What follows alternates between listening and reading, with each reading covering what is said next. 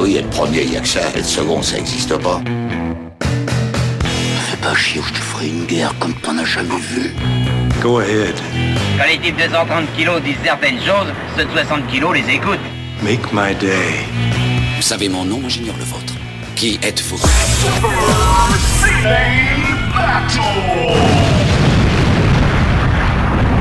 Le second, c'est un con. Super Ciné Battle, c'est le podcast où nous établissons le classement ultime du cinéma. Nous prenons vos listes de films que vous nous adressez pour les classer du meilleur au pire afin d'obtenir LA liste ultime. Ceci est notre épisode 100, j'ai marqué 170, mais pas du tout, c'est 182. C'est ça.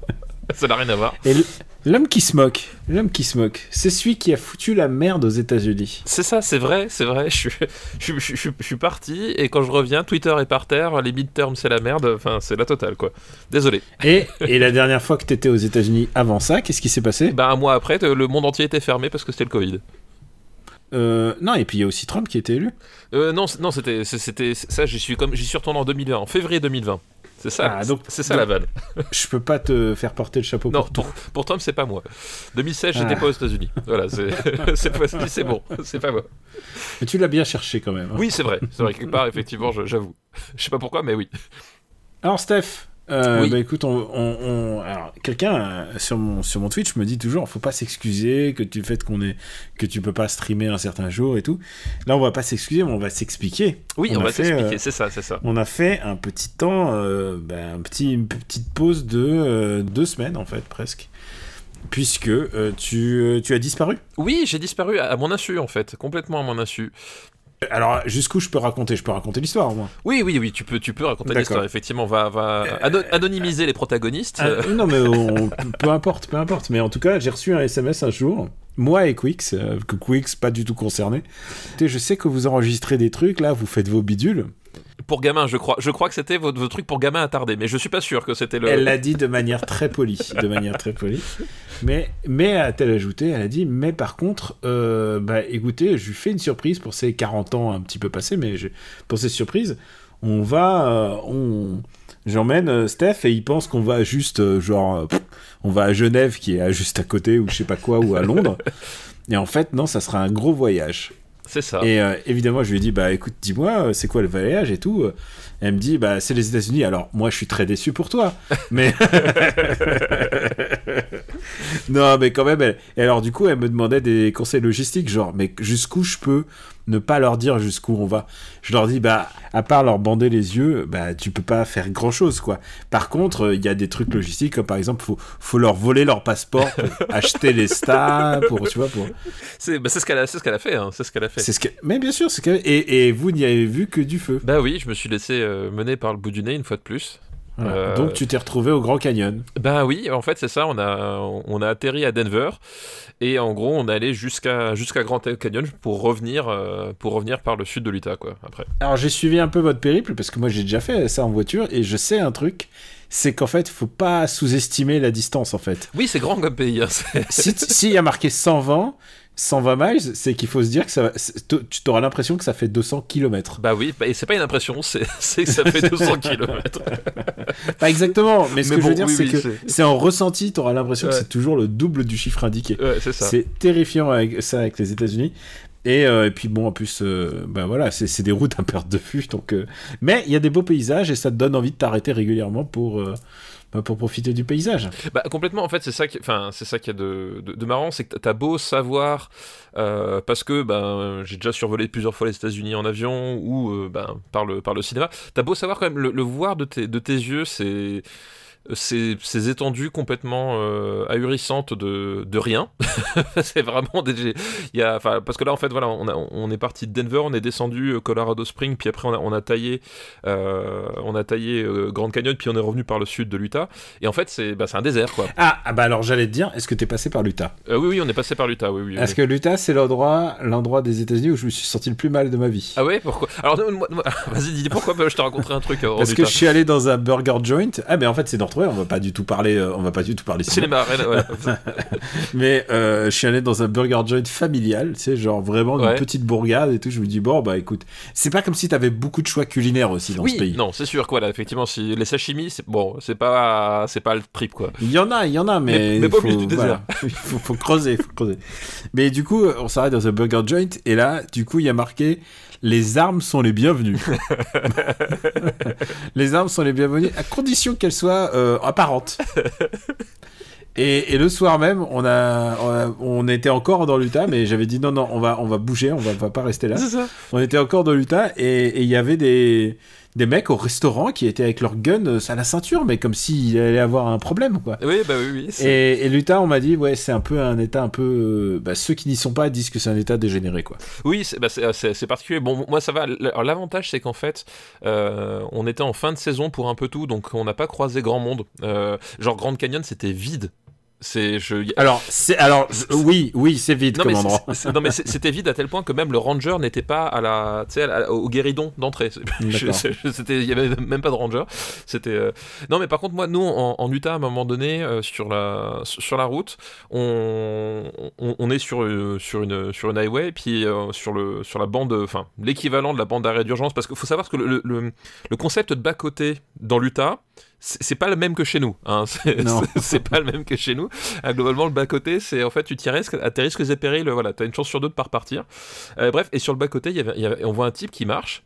Et on regarde, et puis d'un seul coup, mon, euh, je crois que c'est ma fille ou, euh, ou, ou- ou ma femme, je sais plus, qui, qui fait Mais attends, il, il trimballe un truc. Et effectivement, le, le- le type, il, il- il marchait un petit peu courbé, il avait un truc sur l'eau. En fait, on s'est aperçu qu'il portait une croix.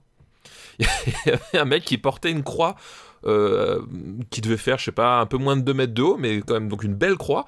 Euh, et il portait ça sur son dos, il avait accroché son sac à dos, etc. Euh, donc je pense qu'il était en une espèce d'itinérance, de périple, je ne sais pas. Je pense qu'il était en mission. En mission, alors je sais pas, voilà. Et, et voilà, et l'Utah, c'est ça un peu. C'est- C'est-à-dire que c'est des kilomètres et des kilomètres de rien. Avec au milieu, d'un seul coup, tu croises un type qui, qui- qui porte une croix.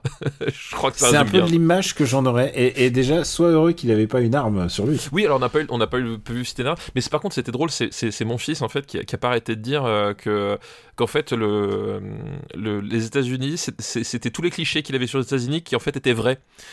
Genre à un moment donné, Ah, c'est vrai que c'est leur première fois à Bah tes oui. enfants. euh, enfin ma fille c'est la, deuxième fois parce qu'elle elle avait déjà fait avec ses Ah grands-parents. oui, avec ses euh, grands-parents. avec ses ouais, grands-parents. souviens. Avec mon fils, c'est sa première fois. Mais genre, à un moment donné, en fait, on va donc à un parc national qui, qui est dans le Colorado qui s'appelle Grand Sand Dunes, qui sont en fait les, les, plus hautes dunes du, euh, du pays.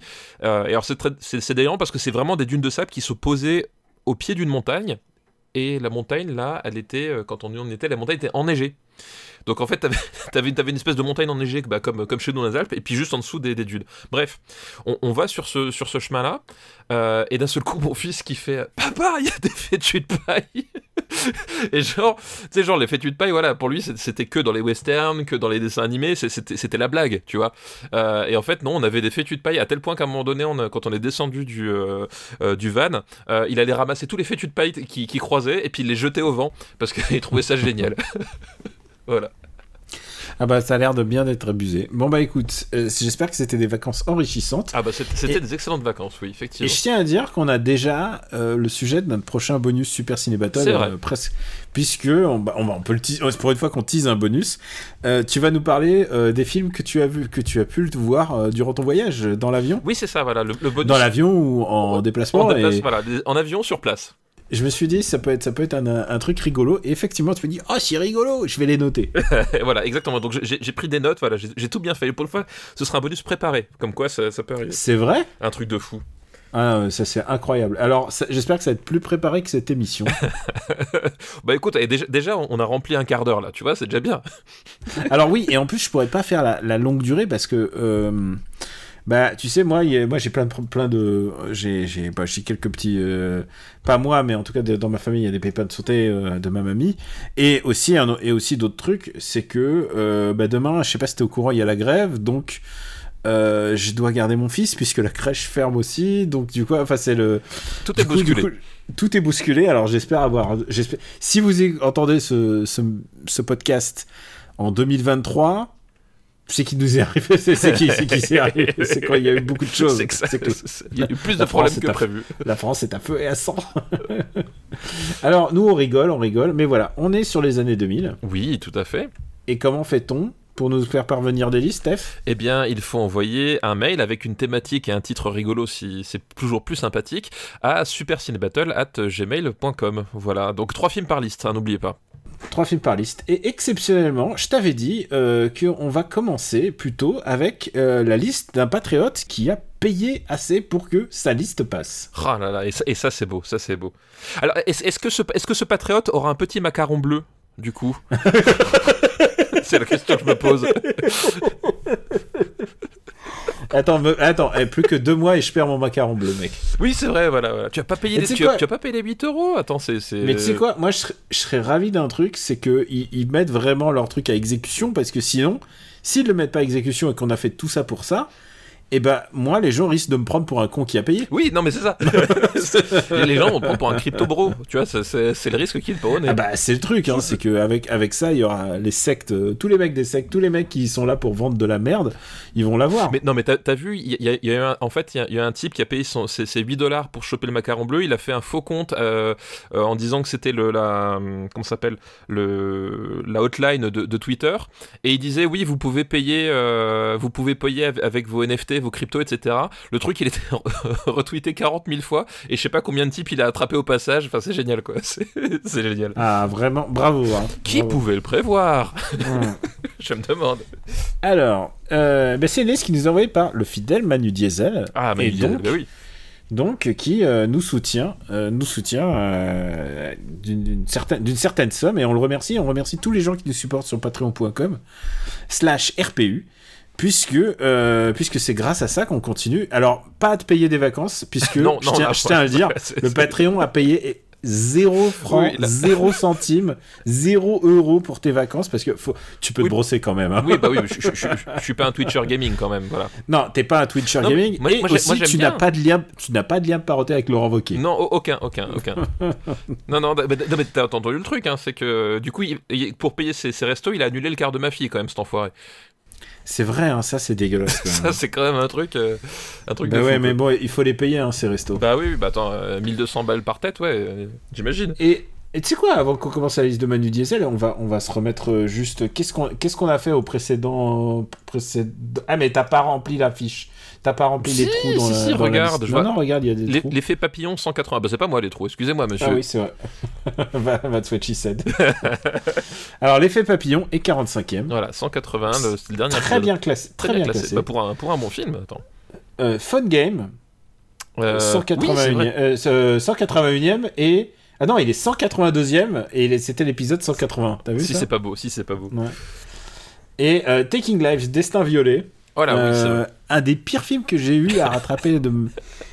Vraiment, c'est vraiment nul, nul, nul, nul. C'est pas nul, hein. très très bien. Il y avait aussi, on a aussi parlé quand même en, en- en mieux de Darkwater qui arrive. Ah, il y avait Darkwater. voilà, qui arrive 76e place. Voilà, C'est l'original. euh, ouais, la, Darkwater, enfin plutôt la Ring Exploitation. La exploitation, effectivement. Et alors, euh, ben, on va passer à la liste de Manu. Ben oui, passons à la liste de Manu, tout à fait. Et alors, sa liste s'appelle euh, tout simplement Summer Bay, Sunset Beach ou les deux. D'accord, ok. Euh, Et euh, c'est c'est des séries, c'est des soaps euh, qui se passent à la plage. Ouais. Et deux très, actrices très connues ont commencé là-dedans. Ont commencé dans, dans ces films-là. D'accord, ok. Eh ben écoute, Ouais. alors c'est spécifique, dis donc. Ouais. Et alors, le premier film de cette liste, c'est Les Promesses de l'ombre de David Cronenberg avec Naomi Watts. Ah bah oui, bah oui, forcément, Puisque, oui, oui, oui. puisque Naomi Watts a commencé dans Summer Bay. Tout à fait, Naomi Watts, effectivement, ouais.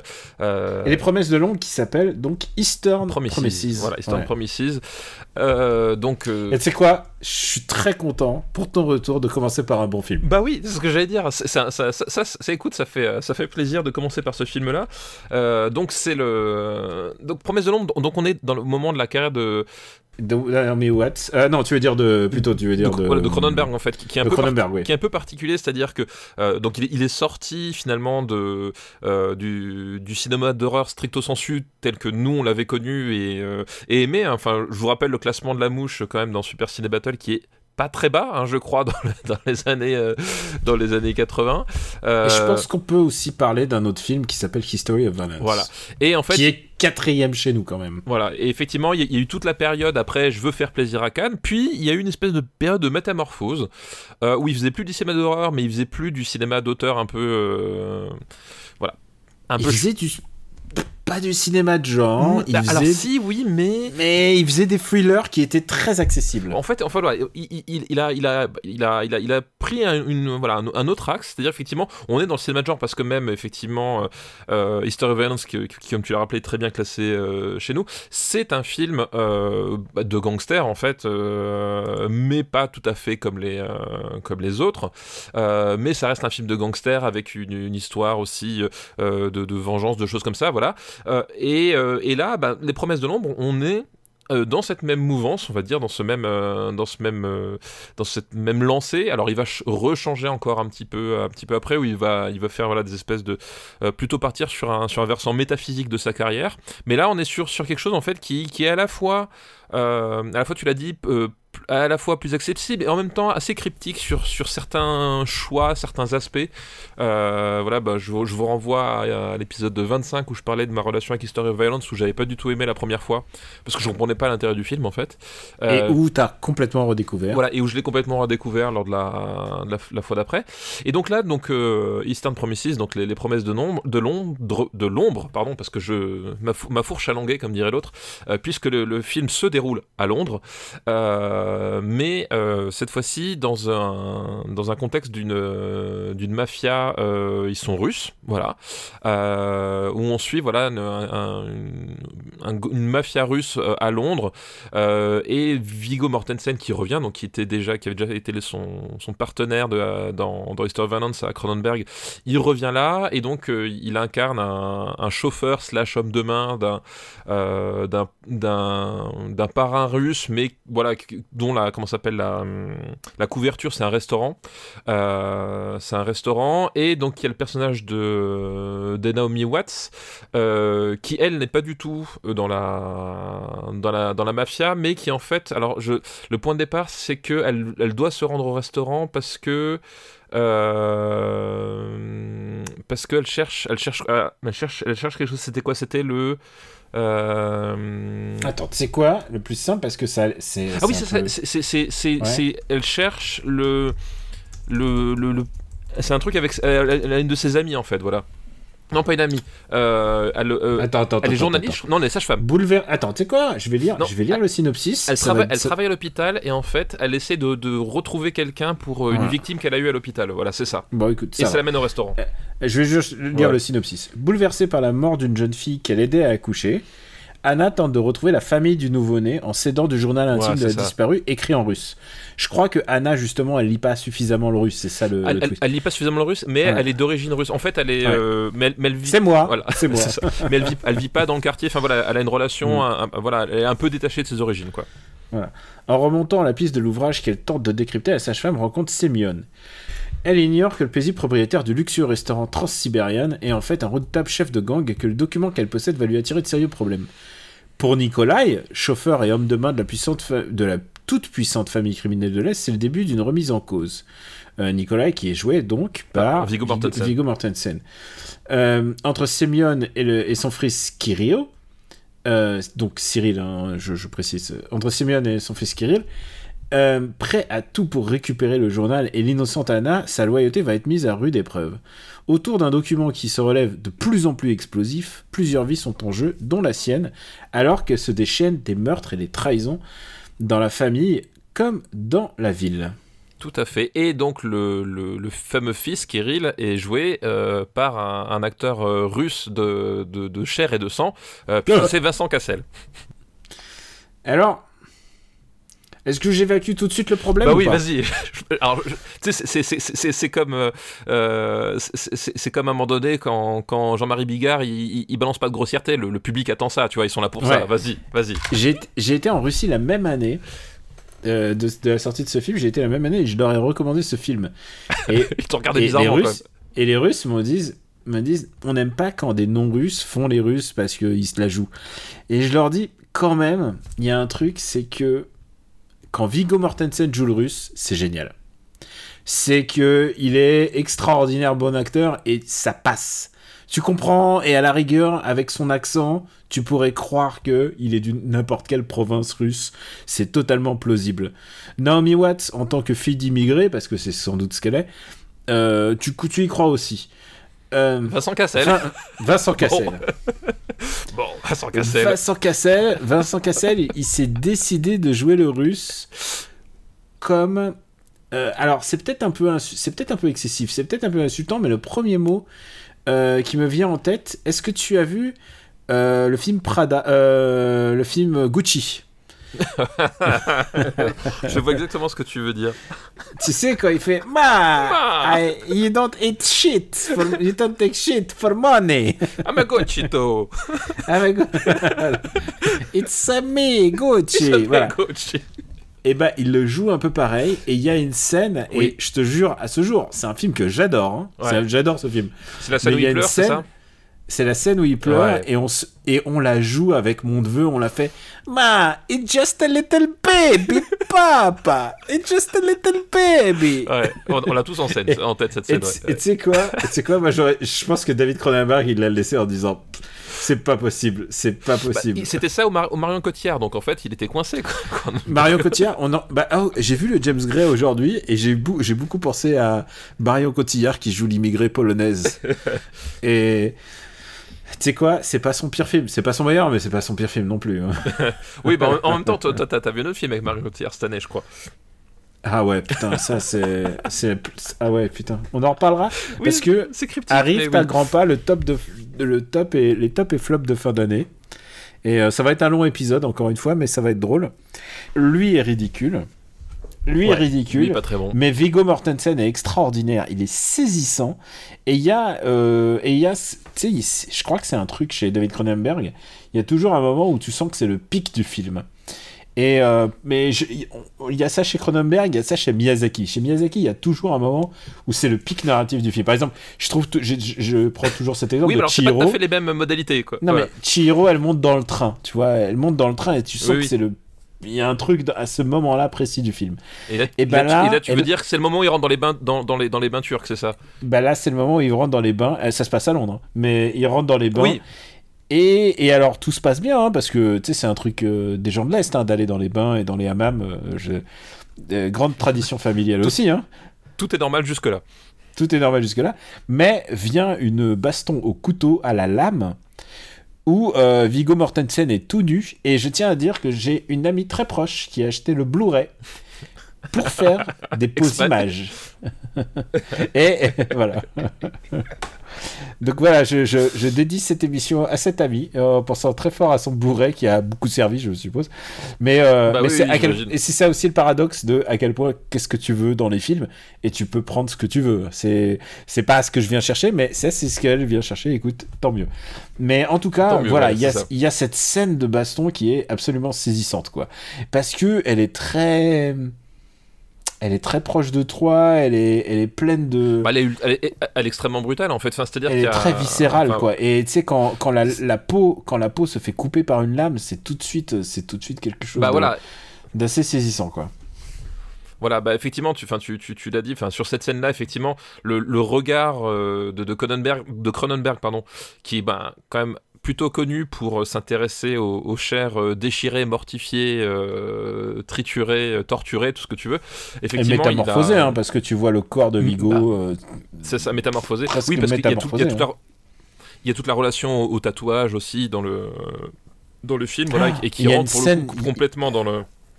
Mais c'est dans Ouais, ce film où il y a cette mais- scène de, Oui. de tatouage ultra érotique, là. Oui, oui, c'est ça, voilà. Et, et donc Ouais. du coup, il, euh, voilà, en plus ça rentre complètement dans la thématique Cronenberg, euh, Cronen- de Cronenberg. Et là, effectivement, cette scène-là, enfin, il, il- il apporte une dimension de, enfin, de, de, de brutalité, de euh, et de réalisme, enfin, qui, qui, qui est vraiment, euh, vraiment saisissante. C'est, c'est peut-être une de mes scènes préférées du cinéma de Cronenberg, en fait. Euh, surtout qu'en plus, euh, encore une fois. Euh, euh, c'est pas c'est pas forcément là où tu où il était le plus le plus connu. C'est-à-dire qu'effectivement les scènes de baston chez Cronenberg bah t'en avais t'en avais pas tant que ça. Euh, et c'était pas tellement là où finalement son cinéma s'exprimait. Mais là il, arrive à, trouver une modalité qui à la fois est ultra efficace dans le genre mais en même temps qui est très proche de, de, de son cinéma et de ses thématiques à, à, lui. Et ça fait un truc qui fonctionne très très bien quoi. C'est une scène qui est très très proche. Et je pense que ça c'est le film il euh, y a le Ying avec euh, History of Violence, je pense que ça c'est le Yang. C'est des films qui se répondent l'un à l'autre de manière. Ah bah complètement, oui. Ouais, ouais. De manière vraiment très particulière parce que c'est pas du tout le même sujet, mais il y a quand même un homme qui se transforme, il y a un homme qui se dévoile et, euh, et, une vérité. Et à la fin, la vérité est claire comme euh, comme le soleil en plein jour, quoi. C'est ça, c'est un truc vraiment. Euh, euh, c'est des films sur la vérité de l'être.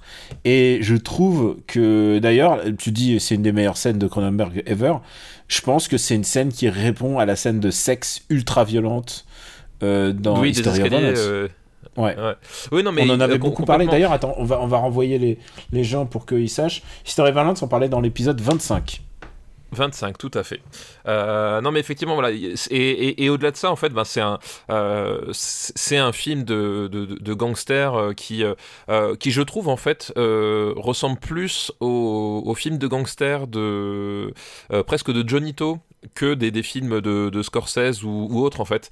Euh, tu vois, si en termes d'ambiance, de, de, narration, euh, d'utilisation de, des espaces euh, et, de la photo, la photo est magnifique, une, bah, photo extrêmement, extrêmement sombre du, coup, mais qui, qui, qui est vraiment, vraiment magnifique. C'est le même directeur photo que History of Violence et voilà, ça s'y prête, prête très très bien. Et voilà, et j'ai voilà, j'aime beaucoup l'atmosphère qu'il y a justement ce, cette espèce de, de, de, de mafia euh, où au début tu, tu voilà c'est juste un, un, un, vieux dans son, dans son restaurant, tu sais pas trop, puis au fur et à mesure que tu, tu, tu, tu tires un fil et en fait t'as toute la pelote qui vient et en fait tout, tout, tout pète au visage. Il euh, y a un côté assez, assez réjouissant. Voilà, on l'a dit, le seul point noir, c'est quand même Vincent Cassel. Euh, Vincent Cassel qui... qui est vraiment catastrophique, quoi. Ouais, qui, qui, je sais pas s'il est mal dirigé ou s'il est juste mauvais, euh, mais bon, c'est vraiment problématique. Et surtout, bah, tu l'as dit, l'écart de niveau est stratosphérique avec, euh, avec Vigo. Ah ouais, euh, voilà. quand ils sont tous les deux dans la même scène, c'est. C'est conf... voilà. oh, mais honnêtement, la scène dont je parle, là, It's just a little baby, oui. papa. C'est pareil. Honnêtement, enfin, moi, je... c'est le plus mauvais accent à égalité avec Jared Leto, quoi. C'est vraiment dans eaux-là, quoi. C'est vraiment, non, on mais... parle de quelque chose de, c'est vraiment quelque chose de vraiment très très bas dans un film qui est très très haut. Très très haut et, sur, et surtout en plus et ce, et ce, qui est dommage et c'est peut-être là où justement qui c'est ce qui peut-être m'a peut-être fait m'enfoncer dans mon siège à ce moment-là, euh, c'est que c'est une scène qui est super importante d'un point de vue euh, d'un point de vue pivot narratif en fait. Euh, voilà puisque en fait on a le personnage de de Vincent Cassel donc tu l'as dit c'est le c'est le fils du, du, du parrain en gros donc c'est celui sur lequel reposent toutes les attentes et il a une attitude extrêmement enfin il est déjà un, extrêmement insupportable de base. C'est-à-dire qu'il est voilà il est il se met beaucoup en avant et il, voilà c'est un beau parleur. Et en fait tu découvres en fait euh, que, que ce type là a une véritable fragilité et que finalement euh, ces espèces d'ambitions euh, héritées de, de, de, son père il, il peut pas les porter parce qu'il est pas il est pas taillé pour ça etc enfin voilà. T'as un, as un vrai pivot euh, narratif euh, là-dedans en termes de, de, de pour l'histoire globalement et pour le personnage. Et le problème c'est qu'en fait c'est la scène où il joue le plus mal. Et, et vraiment t'es là tu fais putain mais en fait c'est con quoi. Là là c'est là c'est là c'est vraiment dommage. Oui, en plus, il y a, je pense qu'il y avait plein d'autres manières de jouer. Et d'ailleurs, on va revenir sur le Cacassel parce que c'est quand même une année assez riche pour lui. Entre, bah, on me le demande souvent, Blueberry. Euh, bah, il y a eu Océan, il y a eu Océan 13, il y a eu euh, les, les, les, Jacques Mérine, euh, enfin voilà. Là. Et, mais est-ce que c'est pas, est-ce que c'est pas un peu aussi le, le, le problème que, enfin, pour, pour, le coup, pour un peu euh, soulager Vincent Cassel, qui sont quand même, même pas mal depuis le début, euh, est-ce que c'est pas aussi un peu le problème des réalisateurs euh, anglo-saxons au sens large quand ils qui dirigent, dirigent des Français, qui dirigent des Français? Parce que tu vois, même même Tarantino dans Inglourious Basterds, le personnage de Marcel je crois que c'est le, le, le, le, le moment le plus gênant de toute la carrière de Tarantino, quoi. C'est. Euh, et pourtant, il y a Denis Ménochet aussi. Hein. Oui, alors Denis Ménochet est exceptionnel, mais je pense que c'est. Mais Denis Ménochet, Mais on l'a vu, Ménochet. on l'a vu cette année, il- en espagnol, il est intestable. Donc euh, voilà, mais je, je pense qu'il y, a- il y aussi une, une vraie problématique euh, dans le, pour les anglo-saxons à diriger des, des Français dans le sens où euh, ils ont une certaine image du truc. En plus, là, il, il lui fait jouer un, un- un rôle d'un d'un russe qui parle anglais. Enfin, si tu veux, le, le degré de voilà le, le- le de- degré d'éloignement euh, et, de, et de couche de, de comédie nécessaire, enfin tu vois, euh, est encore plus important que s'il jouait un véritable français. Et je pense qu'il y, a- y y une certaine perception finalement du, de, de ce que de ce qu'est un, un français ou un acteur français euh, qui visiblement est pas la même que celle que nous on en a on a en France et qui enfin mais moi souvent effectivement les acteurs français dirigés par les par les anglo-saxons c'est c'est bizarre quoi Il y a- Alors, voilà. ouais, j'en parlais aujourd'hui avec un ami, euh, Clint Eastwood. Clint Eastwood, il a fait un film en trois, en, où il y a trois morceaux. Il y a le morceau américain qui est super, le morceau londonien qui ça va, et alors il y a le morceau français où c'est catastrophique. Bah ouais, c'est donc euh, voilà. Alors je sais pas, c'est voilà, est-ce que c'est une question de perception Je pense que c'est une question de perception en fait à mon avis. Et voilà, c'est le français doit jouer comme ça ou moi je le perçois comme ça.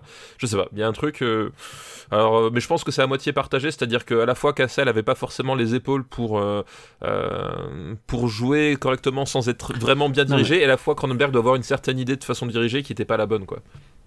Je sais pas, je, je, je me demande encore parce que il le joue comme fleuve noir, quoi. Vraiment. il Oui, non, oui, il est... non, non, il- C'est vraiment parmi les plus mauvais films de pour Cassel et c'est celui qui gâche tout, quoi. C'est celui dont on, Bah ouais, on- c'est ça.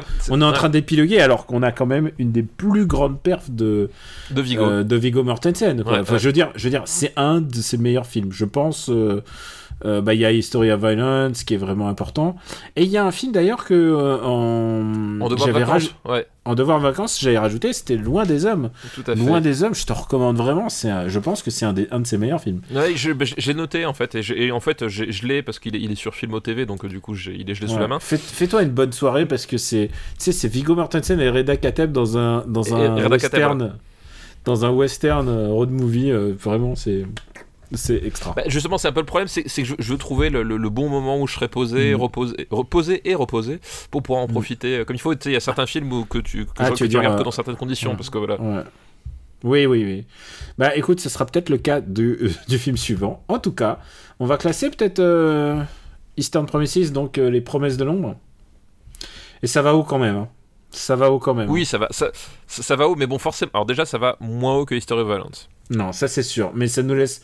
Je pense pas que ça soit du niveau de Itumama Tambien. Mais. euh, euh, Alors, alors, alors. euh, Je pense que tu m'aurais demandé il y a 10 ans, j'aurais vu ce film plus haut.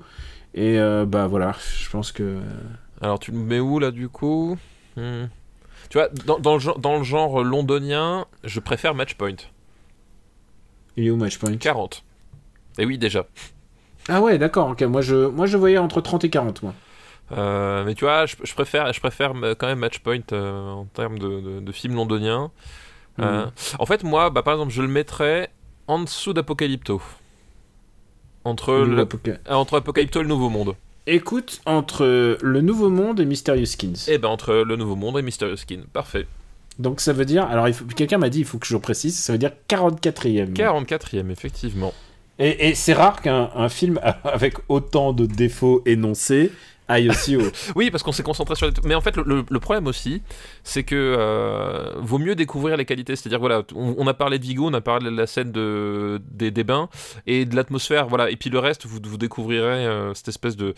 bah, ce qu'on peut appeler un, voilà, un, vrai film noir euh, bien, bien Ah. sec. Voilà. Ah, ça, c'est sûr que c'est âpre. C'est vraiment très, très âpre, ouais. Et euh, bah voilà. Donc, euh, on a vu ce, ce film-là. Maintenant, le deuxième film de la liste de Manu.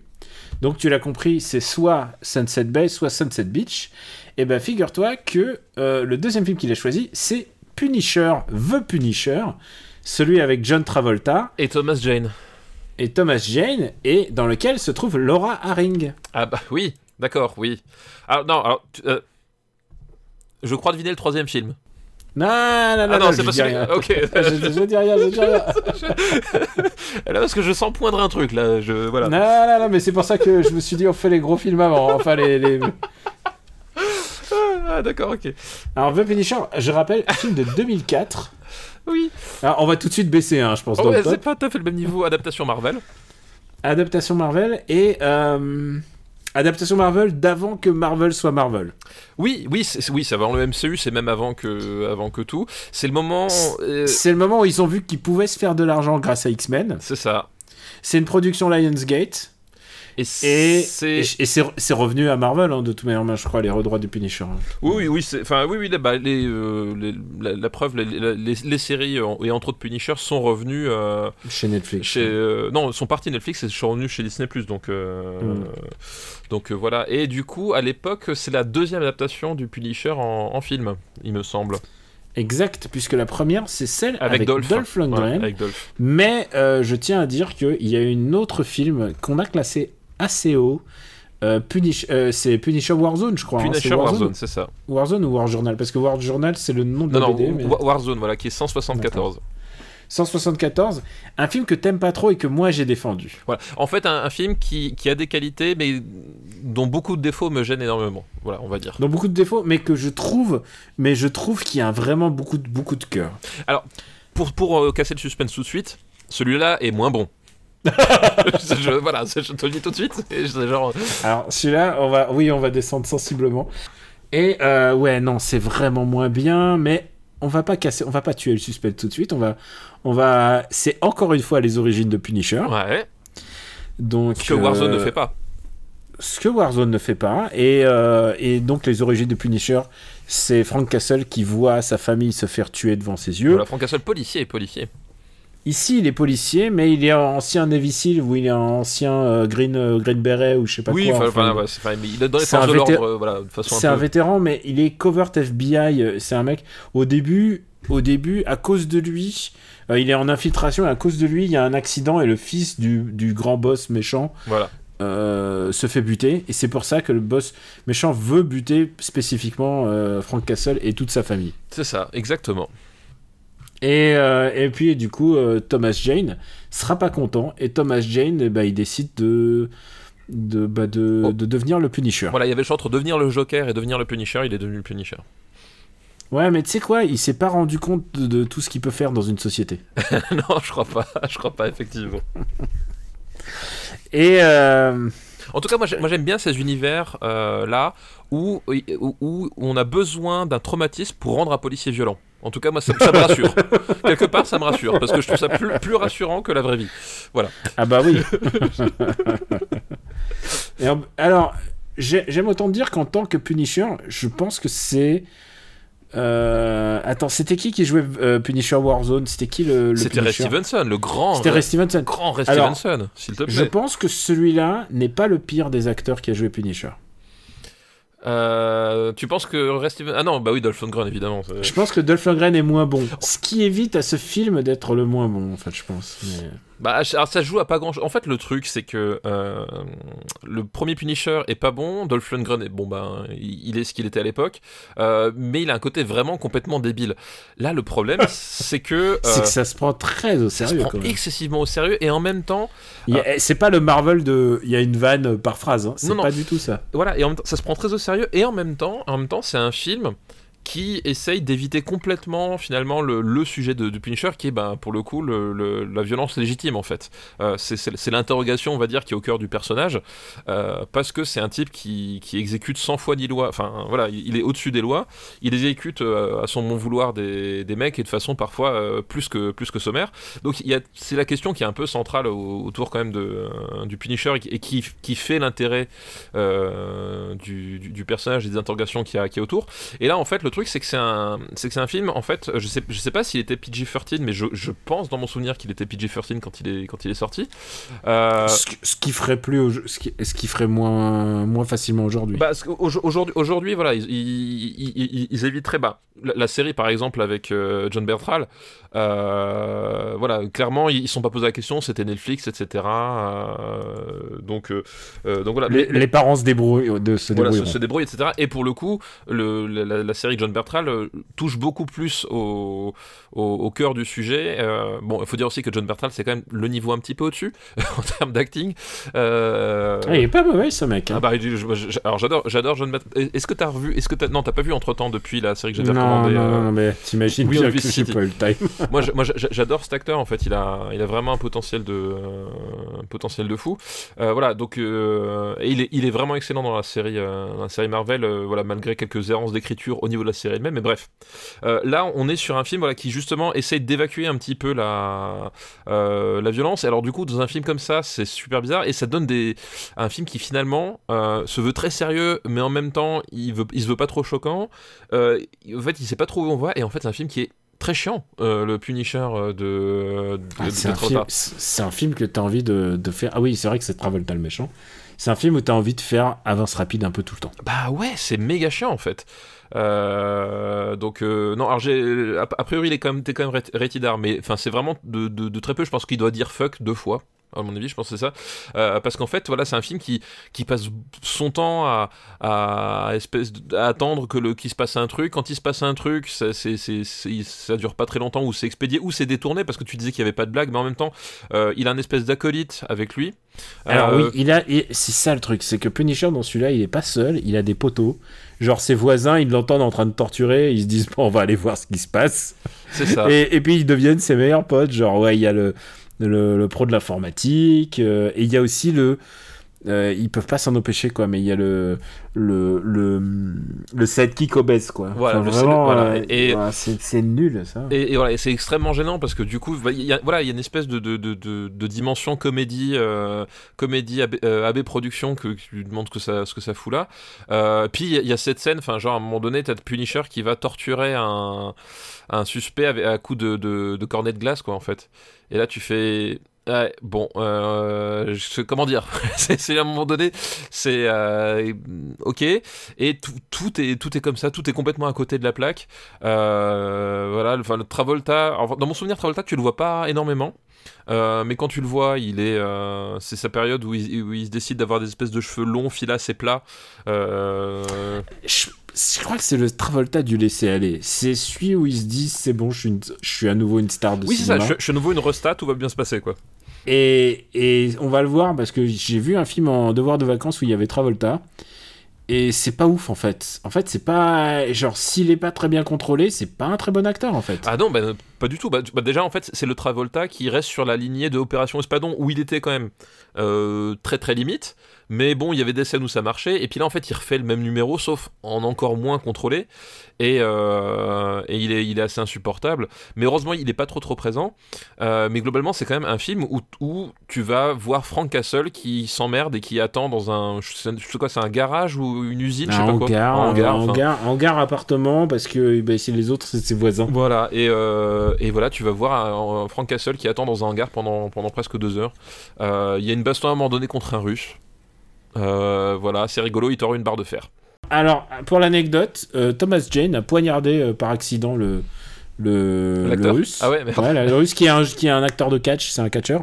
Et en fait, en fait, il a poignardé par accident et le, le shot y est dans le film. D'accord, oui, bah écoute. Tu sais quoi, quand, quand t'as des, c'est quoi, quand t'as des petits miracles d'acting, il faut les garder. c'est un money shot. Et il y a un truc bizarre dans ce film-là, et j'ai mis longtemps à la reconnaître, mais il y a Rebecca Romijn Stamos ou Romijn, je sais pas si elle est Romijn Stamos encore ou. Ah non, mais c'est une des meufs de, de, son, enfin des potes du Punisher en fait. Ouais, c'est ça. Elle oui, fait partie de son crew. Ouais, ouais. fait partie de son crew. Et donc, et pour le coup, le, le, le, Laura Ring qui euh, euh, qui nous doit cette liste, enfin, à qui on doit cette liste finalement, euh, elle joue la, la meuf de, de Travolta. Hmm. Ah oui, c'est vrai, oui. Et, et, elle a un rôle, enfin, elle serait là, pas là, enfin, c'est. elle a rien à jouer. C'est assez scandaleux. C'est pas très bien. Mais alors, euh, je peux vous rassurer, au début, il y a un logo Marvel avec, des, avec les pages qui tournent. Mais je pense que euh, la version que j'ai vue, le, logo Marvel a été rajouté post-factum. Parce que je crois que ce logo Marvel n'existait pas déjà à l'époque de premier Iron Man, je crois. Bah, je sais plus. Alors, Iron Man, c'est 2008, dans mon souvenir. Non, je crois que, je crois que ce truc a été rajouté post-factum sur le DVD. Ça, ça, ça peut-être, je peux pas te dire. Et par miracle, euh, ce film a juste fait assez de, assez de thunes et du coup, euh, c'est à cause de ça qu'ils ont, Après, il y a un vrai problème avec Punisher, et ça, c'est on, on en a parlé avec Benji dans After Eight une fois, c'est que j'ai un vrai problème avec le fandom de Punisher. Ah bah oui.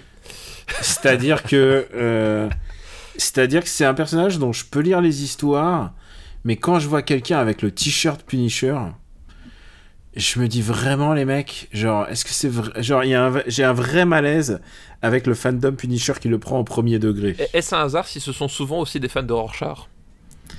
Tu vois, je ne sais Euh, pas. Ou d'Orange Charge, ou alors, ou alors, et ça c'était un vrai problème, c'est qu'il y avait des policiers qui arboraient son, Bah, son symbole. Quoi. Des policiers, des, euh, des, des militaires, euh, bien. Genre qu'ils le mettaient sur leur, leur vo- voiture et tout, alors que normalement, ils doivent mettre plutôt euh, à- au service des gens, euh, respecter la loi, enfin tu vois, up for the law, enfin tu je te la fais pas, c'est Robocop quoi. Ouais, ouais. Mais euh, normalement, et tu dois pas porter le logo du Punisher qui est, qui est quand même une tête de mort, qui est quand même une reprise de, de l'emblème pirate, et tout ça pour... Ouais, voilà, enfin, je veux dire, il- le bagage de Punisher est trop lourd à porter, en fait Oui, puis pour un personnage de fiction. Et moi, j'arriverai jamais à me sentir bien avec un mec qui a, qui a le t-shirt, euh, qui a le t-shirt bah oui, parce, que- parce qu'en fait, justement, enfin, ce, qu'on- ce qu'on re- Marvel a arrêté de le produire, hein, d'ailleurs. ce ce qu'on- ce qui, ce qui, ce qui, ce qui retiennent, enfin, on, on sait- en fait, c'est surtout, on sait pourquoi est-ce qu'il porte le, le Punisher, parce qu'on trouve que le personnage est cool, alors que justement, euh, dans le, dans le, dans l'écriture même du, du Punisher, c'est pas un personnage qui est spécifiquement cool, c'est-à-dire que c'est un, c'est un personnage qui est intéressant, parce qu'effectivement, il y a, mais qui, qui, où, où tu vois quand même à plusieurs reprises dans, dans, dans, dans les comics, euh, voilà, pas, forcément dans, ce film notamment, euh, mais dans les comics où tu vois quand même que euh, on, on te questionne quand même sur, sur est-ce qu'à un moment donné ce, ce type n'est pas un problème à part entière quoi. Voilà parce que beaucoup de gens ils voient la solution. pas le problème Est-ce que c'est pas le problème de la, so- de que la solution que tu crois, tu crois gérer Voilà c'est ça. Ou est-ce qu'à un moment donné, justement, l'univers qui favorise que la seule solution viable ce soit ça, c'est pas un problème en soi. Enfin voilà, c'est des questions Parce qui sont posées par le, par le comic, quoi. Et, et dans le comics, Mais pas par le et film. ça c'est et ça c'est très bien vu dans le comics, il est souvent mis en opposition à Daredevil. À Daredevil Ah oui, qui est oui. un Daredevil qui est un avocat euh, dans le civil et qui lui croit en la justice et croit au système et il y a un il y a un fameux comics crossover euh, qui est écrit euh, je crois par Anne Nocenti et euh, dessiné par dessiné par Romita Junior et Wells Portaccio de l'autre côté et qui fait tu as le yin et le yang. Tu vois la histoire des- deux côtés en fait. Et Daredevil veut empêcher évidemment Punisher de tuer Hakem et souvent dans la bande dessinée à part les trucs où, qui racontent ses origines et tout ça le Vietnam souvent dans la bande dessinée on s'arrange pour le mettre pour euh, expliquer sa le problème, expliquer le problème que qu'est ce personnage, expliquer le truc qui n'est pas dans le vrai en fait, qui n'est pas qui n'est pas la justice, voilà. Et, et- et d'ailleurs, c'est aussi ça qui, qui fonctionnait dans, la, dans, la, dans, dans, dans, la- dans les séries Marvel, c'est qu'effectivement, il est introduit en tant qu'antagoniste, le, Hmm. le Punisher aussi. Mais oui, Euh, parce qu'il fonctionne bien avec Daredevil. Voilà, c'est- parce que parce qu'en fait c'est un antagoniste intéressant et, et c'est justement tout, tout l'intérêt du truc, c'est que antagoniste ne veut pas dire méchant, euh, puisque antagoniste c'est juste le personnage qui s'oppose au protagoniste. Donc euh, voilà, et là en faire le protagoniste et justement euh, dans son bon droit finalement. Bon, là le, le film est pas aussi profond que ça, c'est-à-dire que c'est vraiment un, un film de- d'action très très mou et un film de vengeance absolument sans intérêt. Voilà, mais donc finalement c'est peut-être limiter la casse, c'est-à-dire qu'on évite le- l'espèce de, de, de, de, de film un peu, un peu puant que tu aurais pu avoir. Euh, Blue Lives Matter, tu vois ce que je veux dire. Euh, voilà, on, est, on, est- on évite ce genre de, ce genre de truc. Mais voilà, pour étendre au personnage du Punisher globalement, c'est vrai que glo- souvent, effectivement, quelqu'un qui se réclame fan du Punisher, euh, le problème c'est qu'il est fan du personnage et pas fan du comics. Et voilà, je, je vois, je vois effectivement difficilement comment tu peux être vraiment fan du personnage euh, en disant ouais, c'est cool ce qu'il fait. C'est pas trop ce qu'on essaie de dire. Et la manière dont Thomas Jane le fait, c'est une manière un peu, un peu humaine quand même. Il rigole avec les gens, il est, il est, il fait une équipe, tu vois. Il est un peu humain, il est pas seul dans son coin. C'est pas un sociopathe tel que le joue. euh, Non, Voilà, c'est ça, euh, tout à comment fait. il s'appelle euh, le euh, John John, Bertal. C'est parce que ce John Ouais, Bertal joue comme un D'ailleurs, la série fait un truc débile, c'est qu'ils expliquent qu'il a une blessure au Ils cerveau. expliquent euh, pourquoi, voilà, oui, oui. Voilà, je- ça c'est vraiment dans- dans- genre. Est-ce qu'on avait besoin Dans, dans de la ça? série, effectivement, c'est- bah, surtout c'est c'est le truc, ça, ça, ça casse complètement le personnage parce que l'intérêt du Mm. personnage, c'est qu'il, c'est que c'est un, C'est qu'il- c'est c'est un, c'est qu'il il est censé en par c'est un rapport- choix. Il est, il est censé par rapport à son point de vue, quoi. Voilà, c'est- Mais- c'est c'est qu'il mais- assume et que t'interroges cette, voilà, cette questionnement, quoi. Mais tu l'as dit, le plus important, ça reste quand même un, un, un revenge movie merdique. Oui, c'est un revenge movie merdique, c'est un film d'action complètement mou. Enfin, en fait, le ce Punisher-là, peu importe l'angle par lequel tu le prends, c'est un film qui est pas intéressant. Même capillairement, euh, John Travolta, c'est pas c'est pas extravagant, tu vois. Donc il euh, y a, enfin il y a aucun angle qui peut sauver ce, ce, truc, quoi. Euh, voilà, c'est vaguement la photo fait le boulot, tu vois. Enfin c'est genre tout ce que tu peux dire, c'est le chef opérateur a fait son travail correctement. c'est tout, c'est pas plus. c'est un film. c'est voilà, non mais c'est ça, c'est un film, il y a un début, une fin. Ok, super. Alors où est-ce qu'on va, où est-ce qu'on va le classer? Euh, tu vois, je tombe là sur le, truc, je me demande comment Driven peut arriver aussi haut. C'est pas possible. Qu'est-ce qui s'est passé Driven, je crois qu'on l'a oublié. quel film le, le, le, le, Stallone de, avec les, voitures de course. Il est 233ème, mec. Ouais, bah alors je pense que c'est parce qu'il a. je pense qu'on l'a oublié. Je pense qu'il a évité les balles, mais en même temps, il est à côté de 21 grammes qui est bas, donc tu vois, on peut dire qu'il est bas quand même, quoi. Oui, mais quand même, là, c'est. Euh, bref. Euh, ah, Driven, je pense que c'est quand même mieux que euh, The Fountain, tu vois. bah, objectivement, c'est mieux vu qu'il est au-dessus. Donc, on peut pas nier. Tu vois, je veux dire, c'est à un moment donné, c'est voilà, c'est des questions ah, qu'on a pu se poser normalement. Opération Par rapport à Opération Espadon 255e, je pense que je préfère Opération Espadon. Ah, moi aussi. Il y, y, a plus. En fait, il y a plus de. Il y a plus de trucs. Opération Espadon, il y a une scène d'ouverture qui réussit. Et il y a le final complètement débile en fait, où, euh, enfin, t'as un tel lâcher prise en termes de d'écriture, de tout ce que tu veux que tu fais. Bon, ok, c'est marrant quoi. Euh, là, là, le problème c'est que le, là, en plus le final, la confrontation finale contre Travolta, elle est nulle. Elle est ah nulle, l'espèce de, de, de, non poursuite en non en bagnole où il, enfin c'est où il le récupère, enfin dans sa caisse, enfin c'est c'est nul quoi. Par rapport à un autre truc de BD, je trouve que Ghost Rider est meilleur.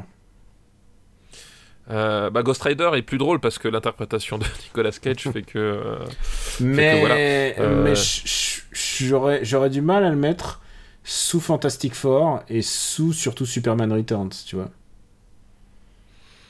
il est où Superman Ah non, Superman Returns, tu peux argumenter. Non, il y a quand même. Il y a 5 minutes de balade quand même. Il y a 5 minutes. C'est ça, voilà. Mais quand même, il arrête un avion avec les mains, quoi, excuse-moi. Tu vois ce que je veux dire? C'est pas rien. Ouais, c'est vrai. qu'est-ce qu'il fait? Il torture des gens avec des glaces. c'est nul, c'est nul. c'est vraiment nul. Euh, non, c'est mieux que l'attaque des clones. j'ai là 285. Euh, ok, entre disco, entre disco et l'attaque des clones. non, non, je, tu m'auras pas. Euh, Putain, merde, à deux doigts. The Punisher arrive donc 285e. 285e, c'est ça. Je me suis dit, je le dis à chaque fois maintenant, comme ça les gens ils savent. Et euh, le dernier film de la liste. Oui. le dernier film de la liste de Manu Diesel, c'est un film avec les deux actrices suscitées, Laura Harding. Oui, je m'en étais douté. Tu vois, je, me, Naomi Watts. Mais, je, me qu'on allait aller, je, me disais qu'on allait aller là. Bon, voilà, quelque part. Vas-y. Mulholland Drive. Jamais entendu parler, dis donc. Ah bon, bah tu le mets, tu le mets dans les. Non, Tu le mets dans les.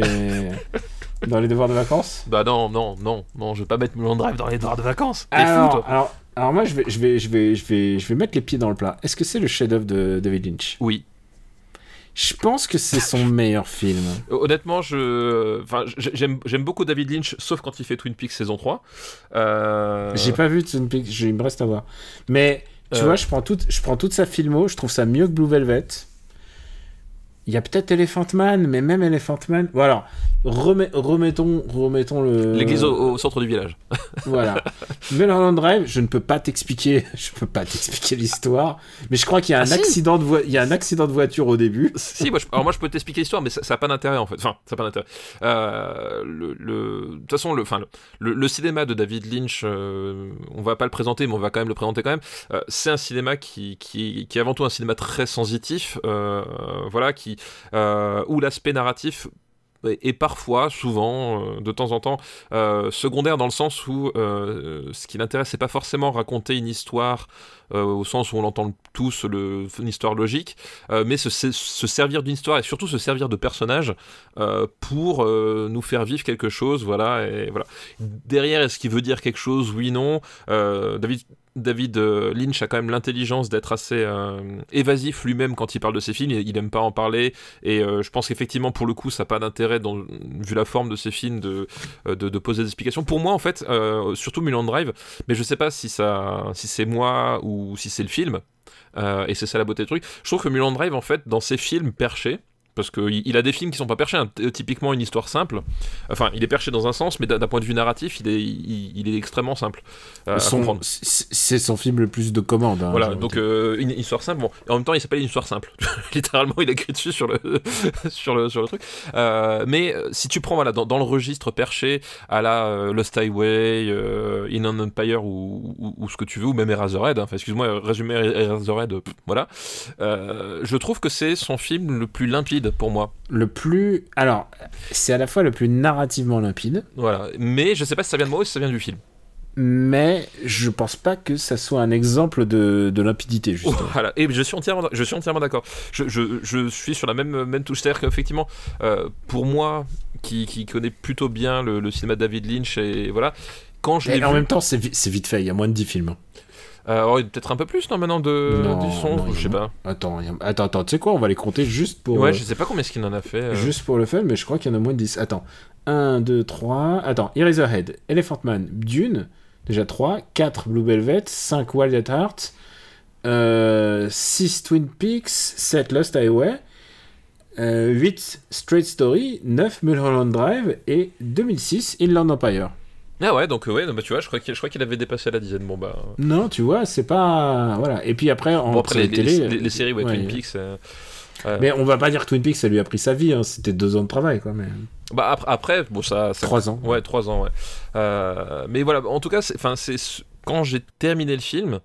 Euh, il y avait un sentiment de toutes les pièces du puzzle, enfin toutes les pièces du puzzle rentrent parfaitement les unes avec les autres, y compris les pièces narratives. C'est-à-dire que je, euh, je pourrais te faire un résumé de Twin Peaks, mais le problème c'est que euh, ce résumé euh, et du coup ce que, ce que ça veut dire selon moi, il, se base en fait d'éléments qui, qui, sont dans la dernière séquence. Donc en fait ça n'a pas beaucoup d'intérêt pour quelqu'un qui connaît pas le film parce que du coup ce serait en fait démolir complètement le film.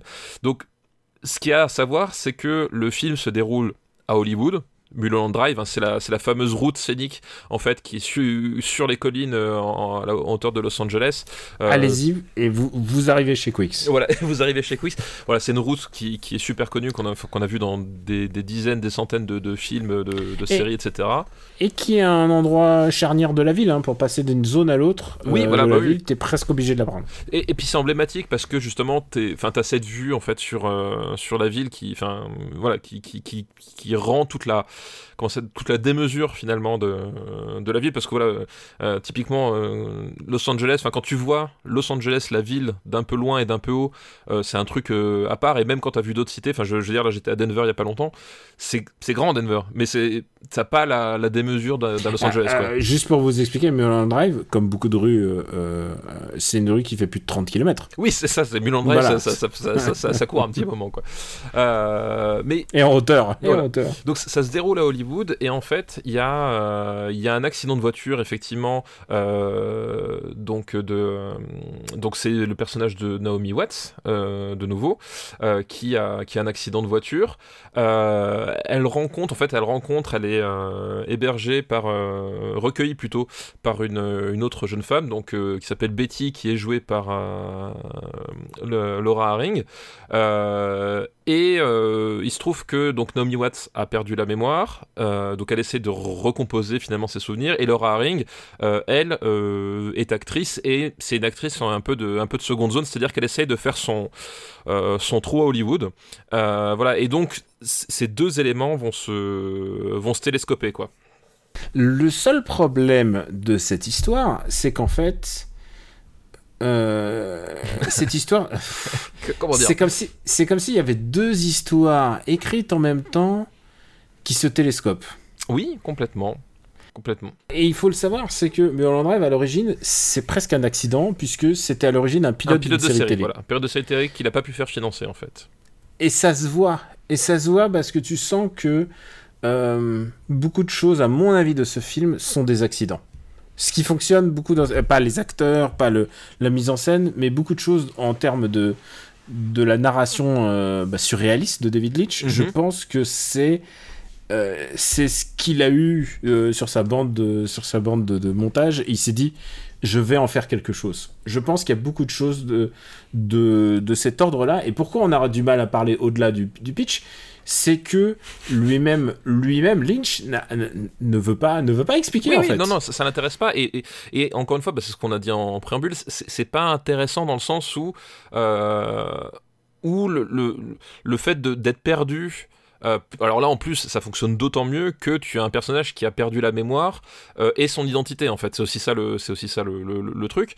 Euh, donc tu, tu es, bah, tu es dans les, les, les, chaussures de Naomi Watts et tu parcours cet, univers étrange. Donc c'est, c'est à la fois Hollywood euh, avec euh, avec les, les, les, fastes et en même temps le Hollywood que tu euh, que tu connais pas forcément pas forcément trop etc mais voilà t'es- t'es à, on va dire à pied d'égalité avec le personnage et l'intérêt c'est de parcourir cet univers en, ne sachant pas trop où, ça va où tu mets les pieds et après de recomposer euh, de recomposer le tout avec euh, les différents éléments c'est à dire que euh, le, ce qu'il y a d'intéressant dans le, dans, le processus c'est que tu peux faire comme tu veux c'est qu'à un moment donné on, on est tous en quête de sens d'une façon ou d'une autre. C'est-à-dire quand tu vois quelque chose, quand tu lis quelque chose, peu importe, tu es en quête de sens. Et en fait, au fur et à mesure, tu essayes de te dire, mais attends, mais cette scène-là, avec des personnages, parce que je, vous le dis, il y, a- des scènes qui, arrivent avec des personnages que tu ne vois nulle part ailleurs que dans la scène en question. Voilà, il y a des scènes qui, des, des personnages qui, qui semblent déconnectés. Et tu dis, mais à quoi ça sert? Pourquoi est-ce qu'il l'a mis Etc. Et en fait, je trouve que une fois que tu as vu l'ensemble, tu reconnectes les trucs, euh, voilà, tu, te places d'un point, de vue un petit peu extérieur, tu dis ah oui effectivement ça fait sens, etc. euh, parce que le symbolisme, parce que si, parce que ça, euh, voilà. Et voilà l'intérêt c'est de ne pas en savoir plus et de, se laisser porter, et de se dire ben je vais essayer de, résoudre ce, Rubik's cube quoi. Alors toi, tu te situes plutôt dans le camp des gens qui aiment. Ah, euh, j'aime pas, j'adore. Enfin, Mulholland Drive, c'est un de mes. C'est un, film, un- ça, ça fait partie de ces films, euh, dont un. Il y en a un autre, par exemple, qui, qui se trouve plutôt haut dans la liste des années 2000, euh, où quand je suis sorti de la, de la seule. Tu penses, tu penses à quel film? Euh, Il y, a, il y a Fils et Homme dedans. Euh, Ah d'accord. euh, ou quand je suis sorti de la salle de cinéma, parce que je l'ai vu au cinéma au moment de sa sortie en, en, en 2001, euh, je suis resté quelques moments assis, euh, c'était à Strasbourg, je me, je me rappellerai toujours, dans, dans la rue, je sortais le cinéma Star euh, à, à Strasbourg, voilà. Euh, je, je suis sorti et je me suis, je me suis assis sur un, je sais pas, sur un parterre euh, dans la rue, histoire de reprendre un petit peu mes, mes esprits, parce que voilà, c'est un film qui, enfin, je suis sorti, j'ai- je me suis dit, mais en fait, ce que je viens de voir, c'était, euh, c'était assez extraordinaire, quoi. Et je- voilà, ça fait partie de ces films dont je me souviens de la, la, la post-séance, quoi. Et il y a un truc qui est assez, euh, assez intéressant, c'est que euh, c'est vraiment de cette œuvre. D'abord, il y a, je pense qu'on peut, on peut dire, c'est l'amour, euh, l'amour éternel d'Hollywood. Oui, Parce oui, que c'est c'est ça. un, c'est un- film qui est amoureux, mais surtout les études de personnages et la littérature qu'on a pu, enfin tout ce qui a pu être écrit en fait, toutes les sources d'interprétation. Parce qu'il y a un truc que je trouve intéressant dans le cinéma et dans le cinéma qu'on aime ou dans, enfin que toi tu aimes et que moi j'aime, c'est que euh, il y a un truc côté absolument sidérant et je pense que pour moi Mulholland Drive je le mets au même rang qu'Akira pour, pour, pour- de ce point de vue là c'est la possibilité qu'un film te laisse autant d'interprétations Mhm. euh, qu'il y a de visionnage. À chaque fois que je vois Akira, à chaque fois que je vois Mulholland Drive, c'est comme un, c'est comme un nouveau film que je redécouvre. C'est comme, il me donne une nouvelle manière de penser, il me donne une nouvelle manière de, quelque chose de nouveau à me concentrer dessus et que je ressorte pas exactement le, le même résultat à chaque fois. C'est ça que je trouve assez fabuleux avec ce film. C'est que, bah, tu t'auras jamais vraiment le même résultat à chaque visionnage. C'est vraiment ça qui est magnifique. C'est vraiment. Est-ce que n'est-ce pas là l'œuvre ultime de créer un film qui à chaque fois tu le redécouvres? Non, mais je, suis complètement d'accord, effectivement. Moi, c'est vrai que je l'ai vu plusieurs fois. Et euh, effectivement, au-delà du fait de, comprendre ce qui, se passe d'un point de vue euh, logique, enchaînement narratif, euh, encore une fois, c'est pas l'enjeu principal. Et, et du coup, tu as plein d'accroches pour te plonger, plein de choses que tu vas ressentir, etc. Et je pense que le. Le, enfin, le film a évidemment un, un, un aspect euh, métafilmique important puisque euh, voilà on, on- l'a dit c'est un, un, pilote de série qui a été avorté c'est un film qui va te parler d'Hollywood et dans le film, tu as des personnages qui sont comédiens, mais tu as aussi des personnages qui sont, qui sont metteurs en scène ou des, act des acteurs au sens euh, voilà, des, des, gens de, du système hollywoodien. Donc il y a une dimension euh, métafilmique aussi. Et je crois que la, la, la phrase clé de Mulholland Drive, euh, c'est quand ce personnage va, va dire à un moment donné It's no longer your film. C'est-à-dire que ce film ne, t'appartient plus. Euh, et je, pense que c'est autant euh, David Lynch qui, euh, enfin autant le personnage qui, qui s'adresse à David Lynch que David Lynch qui s'adresse à nous pour dire, ben en fait le, voilà ce film il a cette existence, il, a son, histoire, et moi, ce que j'en fais finalement, euh, c'est pas forcément. Je, suis pas le seul dans, la boucle en fait. Je vous le livre en fait, et je pense que c'est, peut-être le moment où il nous le dit de façon de, la plus euh, la plus explicite quoi. Donc voilà, it's no longer a film, c'est-à-dire qu'effectivement, ton Mulan Drive sera peut-être pas le même que le mien, et d'ailleurs, ton Mulan Drive d'aujourd'hui sera peut-être pas ton Mulan Drive de demain quoi. Eh ben, je pense, je suis un peu de cet avis. On va, je pense qu'on, je pense qu'il faut juste euh, inviter les gens à le voir. Mais par contre, ça, c'est, on dit, bah, tu l'as vu euh, au cinéma. Moi, je l'ai revu au Max Linder quand il est passé euh, il y a quelques années. C'est un film qui mérite d'être vu en salle, ne serait-ce que par le le sérieux avec lequel tu dois le prendre en fait. Parce que tu peux pas prendre ce film à la légère. Tu oui. peux pas regarder, tu peux pas regarder ce film en DivX d'un coin de l'œil euh, bah, durant ta pause déjeuner. C'est voilà, à dire, bah, tout à fait. Ce sera, ce sera, l'expérience sera pas intégrale. Bah, voilà, c'est ce que je disais. Ça fait partie de ces films où effectivement tu tu tu t'arranges pour être dans, dans, une condition un peu tranquille quoi, pour le euh, pour le voir. Déjà parce qu'il est long, parce qu'il dure 2h40 je crois, euh, dans, dans, mon souvenir. Euh, puis effectivement, voilà, c'est pas c'est pas un, enfin pour rentrer dans le film il faut un petit peu à un moment donné être sûr que tu vas pas être emmerdé que euh, voilà donc ça, ça demande ce, ce, ce truc là puis en plus enfin pour le coup d'un point de vue plastique j'adore la photo euh, la mise en scène la musique, euh, la, la, la, musique de la dernière séquence, euh, voilà. Badalamenti. Euh, c'est voilà, enfin, c'est en plus un projet esthétique pur qui, qui, qui, qui, qui, je trouve vraiment grandiose. Et en plus, euh, Mais il y a une idée de faire de la série télé avec du cinéma oui. qui redevient du cinéma, qui, est, très intéressant. Qui, voilà, exactement ce que j'allais dire. Mais, et tout ce qu'on peut dire de vaguement intéressant aujourd'hui, euh, faut le savoir, c'est qu'il y, y, a énormément de documentation en fait qui sont là pour enrichir votre visionnage. Si, euh, si vous voulez euh, vous y lancer, voilà. quoi. Il y a vraiment. C'est un film, c'est un film qui alimente les conversations au moins comme Vertigo, euh, et je pense que c'est Vertigo le, le, film le plus équivalent euh, dans l'ancien Hollywood. Je pense que euh, je pense que c'est un film Hitchcockien. Hein. Le, c'est le film le plus enfin il y a vraiment une manière très cristalline de faire du Hitchcock là-dedans enfin qui est assez incroyable quoi. ouais et puis voilà et puis effectivement le projet esthétique tu l'as dit il y a cette relation entre le cinéma la télé et, et bon du coup l'art audiovisuel un peu au sens large et effectivement enfin on c'est à dire que c'est t'as aussi ce côté de David Lynch à, à certains moments va, va désamorcer le, le, le, les codes esthétiques hollywoodiens pour après les réenclencher. Enfin, voilà, et on, il y a, vraiment une recherche euh, plastique qui est, euh, que je trouve euh, que je trouve vraiment extraordinaire dans, dans ce film-là aussi. Bon, bref, voilà, c'est, enfin, on pourrait en parler des heures, mais le problème c'est que, enfin on va, on va finir par déflorer le. le, le non, mais on ne déflore pas en plus. Mais on, a, euh... on a à peine mentionné les actrices, on a à peine oui, mentionné non, les acteurs. Ça, on, a, on a même pas dit le nom des personnages. Euh, si, euh, si, si, j'avais dit le nom des, ah, des si, actrices. t'as dit le nom ouais. des personnages, ouais. mais t'as pas dit qu'il y a ah. des, bisous à un moment. Non, j'ai pas dit, j'ai pas dit, j'ai pas, pas, dit plus parce que voilà, de, le, le, nom des personnages c'est bien, mais euh, voilà, faut, faut pas aller plus loin, on va dire. Euh, mais voilà, bon, bref, tout ce que effectivement on peut dire, c'est vous inviter à le voir et que moi, ça fait partie des pour moi des plus grands films que, que, que j'ai vus et du coup a fortiori des plus grands films des années 2000 quoi. Alors il faut faire attention parce que je pense que The Host va quitter le top 10. Je pense qu'il va je pense que The Host va, va glisser euh... Voilà.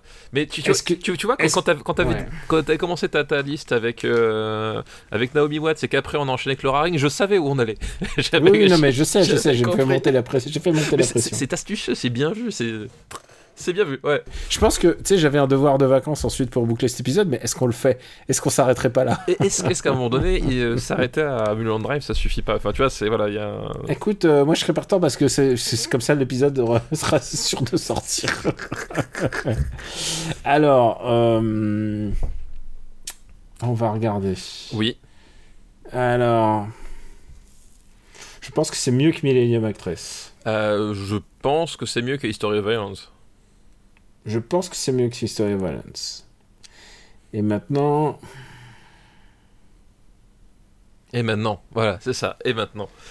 Euh, et Je pense que c'est mieux que No Country for All Men. alors moi je Euh, ah, c'est dur, hein, parce que No Country for All Men, je trouve ça super, mais, mais c'est-à-dire que c'est un film, euh, c'est un film qui me touche plus. Ah bah. Mais c'est un, mais c'est un film qui est, qui est très final aussi. Hein. Oui, non, bah, complètement. Enfin, c'est pas pour rien qu'il est. euh, moi, moi, honnêtement, je, je, je, pense que c'est mieux que Memories of Murder. Euh, voilà, pour moi, c'est un. En plus, c'est un film qui a vraiment aucune forme. Ah, alors, vous entendez peut-être mon chat en train de miauler. Euh, je pense que c'est un film qui, qui n'a, pour le coup, pas vraiment d'équivalence. Et même dans le cinéma de Lynch, c'est-à-dire qu'à un moment donné, euh, il y a toute cette. Comment s'appelle cette, euh, cette. Il y a eu tout ce débat qui. qui qui, pas forcément illégitime hein, autour de oui mais en fait euh, Mulholland Drive c'est David Lynch qui quelque part refait Lost Highway en fait. Euh, alors je vois où est le où comment s'appelle le, rapprochement qui peut être fait entre, entre les deux films. Et pareil je, je, m'arrêtais là pour éviter bah, de, euh, de déplorer les deux films. Mais en même temps je pense qu'il y a un peu de ça dedans. C'est à dire qu'il reprend certains éléments de Lost Highway pour faire Mulholland Drive, mais en même temps, il, il fait vraiment quelque chose de très très très différent sur le fond, sur la forme, euh, sur tout en fait, euh, sur ce qu'il veut en dire, etc. C'est vraiment, c'est- voilà, c'est comme euh, c'est comme les affranchis Casino quelque part. C'est qu'à un moment donné. euh, les gens qui vont te dire oui mais euh, Casino c'est pas bien parce que c'est juste les affranchis à Las Vegas. Alors C'est un peu plus que c'est un peu plus que ça. c'est un peu même. plus que ça les enfants. voilà, Non mais bien sûr, on peut faire des, on peut faire des réductions en disant ouais, euh, voilà et, et, et- et je trouve que c'est beaucoup plus que ça et euh, Mais en, en même temps, en plus, c'est ça qui est assez intéressant avec le cinéma, c'est quand justement tu, tu, prends, tu prends quelque chose et qu'il y a une armature, mais que tu en fais complètement quelque Bah voilà, chose d'autre. Parce que tu peux dire que c'est ah bah c'est Vertigo, c'est Vertigo avec euh, euh, avec de l'homosexualité. enfin genre tu peux avoir des réductions simplistes comme ça, mais et, et même et même tu peux même dire des, des, des choses vraies, mais en fait c'est complètement con de, de dire des choses comme ça. Oui, parce que de toute façon, le, le cinéma est un tissu d'influence en tant que tel. Mais justement, Ouais. là, le- au contraire, le fait que Mulholland Drive, euh, bah, forcément, d'une façon ou d'une autre, s'appuie un petit peu sur Lost Highway parce que, bah, parce que David Lynch, parce que la structure du film, parce que la- la- la- l'aspect cryptique, etc. Bon, voilà tout ça. Mais en même temps, il fait un, je trouve qu'il fait un truc complètement unique, c'est-à-dire qu'il refait pas. euh, Lost Highway 2, euh, de la même manière que, et c'est pas forcément une qualité en tant que telle, c'est-à-dire que Inland Empire, par exemple, ne refait ni Mulholland Drive, même s'il s'appuie sur Mulholland Drive, mais il refait un truc complètement à part. Sauf que j'aime beaucoup moins euh, Inland Empire. Ça, c'est un autre débat. Mais voilà, donc. Ah, il- ah bah, Inland Empire, je peux te le dire, je, c'est- je, je, je trouve ça irregardable. Voilà, donc, mais voilà, mais, mais tu, tu peux, tu peux aussi dire qu'Inland Empire, c'est, c'est juste une variation de Mulholland Drive. Alors, alors qu'en fait, non, c'est quand même un film qui a. une- Il y a des canards qui parlent à un moment. Bah, c'est pour ça que c'est le film préféré de Benji, je crois. Euh, mais. Qui parlent en polonais, non? Euh, je sais plus ce que c'est, ouais, un truc comme ça. Bref, mais il y, a une vraie identité, c'est-à-dire que même au sein de cinéma singulier, je trouve qu'il il- il offre un truc que, que n'offrent pas ces, ces autres films, à mon sens. Moi, je veux dire, par rapport au marbre, je pense que Memories of Murder est encore supérieur, mais de, juste pour un truc, c'est que sans Memories of Murder, le cinéma coréen tel qu'on le connaît, c'est-à-dire de, de, toutes les, de toutes les merveilles qu'on a vues euh, ces dix dernières années, euh, on n'a pas The Strangers, euh, tu vois, on n'a pas tous ces trucs-là. Tout le, le cinéma coréen en tant qu'objet, objet filmique, ça aurait été moins important et je pense que ça, ça donne encore plus de force à Memories of Murder. Je vois ce que tu Mais- veux dire. Mais moi, je préfère, si tu me demandes, je préfère Memories of Murder. Si tu me dis que tu préfères euh, Mulholland Drive, vraiment, je suis prêt à l'entendre, mais je pense que Memories of Murder est plus fort dans mon cœur. Bah, moi, je- Memories of Murder, vraiment, je suis sorti de la salle, tu parlais de Ouais, Memories voilà, of ouais, je suis ouais. sorti de la salle et je me suis dit, qu'est-ce que j'ai vu, quoi? Qu'est- qu'est-ce que- Et je pense que sans Memories of Murder, mais même, euh, bah, il y a des films qu'on n'a pas vus, mais tu vois, genre, euh, des films sur l'échec, par exemple. je veux- je vois ce que tu veux dire. tu vois, je pense que sans Memories of Murder, ces films-là, euh, je pense que son influence a été fondamentale, et en plus, que ça soit dans le cinéma et dans mon cœur, tu vois, c'est c'est Je surtout vois ça. ce que tu veux dire. Alors que Mulholland Drive, je trouve que c'est un film plus final sur, sur David Lynch. Je pense qu'après Mulholland Drive, il ne peut plus jamais refaire. Non, il peut, il peut plus jamais refaire. Mais en même temps, je pense qu'aussi, c'est peut-être ça qui, qui rend le, le Mulholland Drive important, enfin aussi vital, c'est que on, c'est un- pour moi, c'est un vrai marqueur, euh, un vrai marqueur pour le cinéma américain dans le sens où voilà, on, on a David Lynch sous sa forme, euh, euh, sous sa forme sa finale, forme finale. sous sa forme C'est finale. c'est Perfect Cell. Voilà, et, euh, et, on, on- enfin, et, et c'est un truc que tu ressens, c'est-à-dire que tu saisis, c'est-à-dire qu'effectivement, voilà, c'est comme quand tu finis The Wire, tu te dis, ok, ma vie et, la, le, le- et, et le- le- la télévision américaine a changé à tout jamais. Tu vois, il y, a un co- il y a un côté comme ça avec Mulholland Drive où tu te dis, effectivement, c'est un film qui te donne cette, cette sensation de se dire, ok, là, y a, on, a passé, on a passé un cap. Après, ce qu'il y a derrière, je sais pas, mais il y a un truc, quoi. Et pour moi, je pense qu'il il mérite cette deuxième place pour, euh, pour, pour ce qu'il représente aussi euh, comme ça. Bon, qu'est-ce qu'on fait? Qu'est-ce qu'on fait? Parce que c'est pour moi, c'est. euh, Moi, je pense que Memories of Murder est encore supérieur. Mais vraiment, tu insistes? Ah, j'insiste, ouais, Mulholland Drive quand même, je pense que je pense que le marbre crie, euh, crie, son, crie son nom, quoi. Euh, Écoute, allez, go. Allez, on est parti. Mais je saurais. Tu sais quoi Daniel se c'est ça. ça comme dans. Parce que j'ai un film que je, je fais pas encore sur les années 2000, mais que je veux faire et qui va être dans le top 10, si je peux te le dire. Que tu- tu- tu- à un moment, je, je- ça va se disjoncter, je vais faire hmm, mais Holland Drive est deuxième. Mais, euh, c'est deux L, hein, je crois. Euh, oui, c'est. euh, le- enfin, deuxième, la deux, deux L la deuxième fois. Deux L, la deuxième fois. Et- M-U-L, euh, bah, Mul, et puis après Hollande comme le, comme le pays, quoi. Enfin, sans le E parce que c'est en anglais. Enfin, Ah, bref. c'est Mul. oui. C'est Mul. Mul- voilà, Ouais, c'est Mulholland. Mul. Voilà. Ok, sous les fils de l'homme, Memories of Murder, et qui fait sortir donc The Host du top 10. Voilà. Voilà. Ça veut pas dire que The Host est, est pas, est pas bien. hein. Ah non, bah, de toute façon, là, je. enfin, si tu veux, faut, faut, faut quand même descendre assez bas pour trouver des films.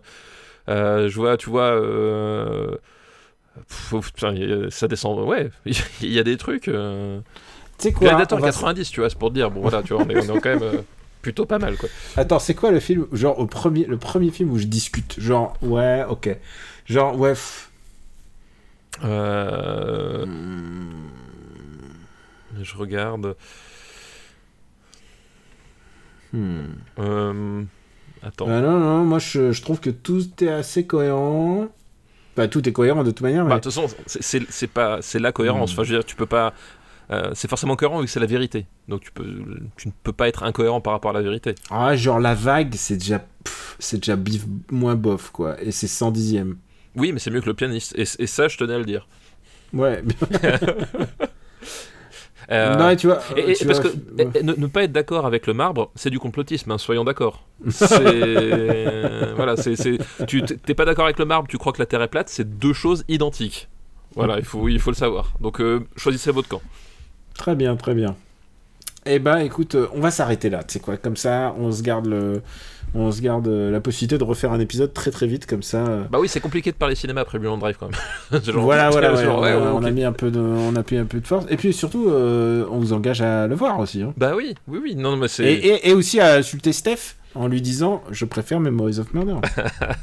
Non, mais personne regarde le cinéma coréen, donc je suis. euh, Je, je- je- je- je Mais suis tu planqué. sais quoi? Je suis encore plus triste quand tu dis ça, mais c'est que j'ai été au festival du film coréen et les salles étaient pleines, hein, je peux te le dire. Et, euh, et, et oui, en fait, c'est-à-dire qu'en ce moment, les salles, en ce moment, il y a moins de gens qui vont dans les salles, donc du coup, les gens sont plus frileux à sortir les films. Et quand je vois des films comme Hunt, je me dis putain, mais il faut que ça sorte en salle, et pas du tout, ça sort Bah, tu en- vois, euh, Escape from Ouais. Mogadiscio qui est sorti euh, miraculeusement en DVD, enfin DVD Blu-ray, mais voilà, enfin, bah, de toute façon, les- ça, ça a toujours été le, le, le- le souci, c'est qu'il y a, il y a un moment donné où les distributeurs se disent, tiens, ce cinéma-là, typiquement, bah, tu vois, c'est comme le cinéma iranien, où il y a eu Holy Spider qui est sorti et euh, Leila et ses frères. Euh, bah, je pense que d'ici deux ans, en fait, on va retomber dans un espèce de dans un espèce de gouffre où finalement ce cinéma ne sortira plus parce que c'est par cycle. À un moment donné, il y a une, espèce de miracle cycle, qui se produit. Mais heureusement, heureusement, le public répond présent quand il y a de la qualité. On l'a vu par exemple bah, pour les et ses frères, euh, on l'a vu pour euh, la loi de Téhéran, et d'ailleurs Marocco aura, va en parler dans deux, dans, deux, dans deux secondes. Voilà. Allez, balance ta reco, Voilà, toi. eh ben, écoute. Eh ben écoute, moi, ma bah voilà, comment parler de cinéma après Drive? Bah du coup, je vais arrêter de parler de cinéma, je vais parler de série, télé, du coup, comme ça. voilà, je vais. Euh, non, mais du coup, une série, euh, je vais recommander une série Netflix qui est passée un, peu inaperçue euh, parce qu'elle est sortie, je crois, à la fin de l'été, quelque chose comme ça, ou au début du mois de septembre, un truc comme ça. C'est le moment où, où Amazon est. euh, et, euh, et, HBO se faisait la guerre en sortant leur, euh, leurs histoires de, de créatures euh, qui, qui, volent en crachant du feu. mais c'est une série allemande qui s'appelle Cléo. Alors je sais pas si, si même t'en as entendu parler ou vu non, pas du tout. des trucs.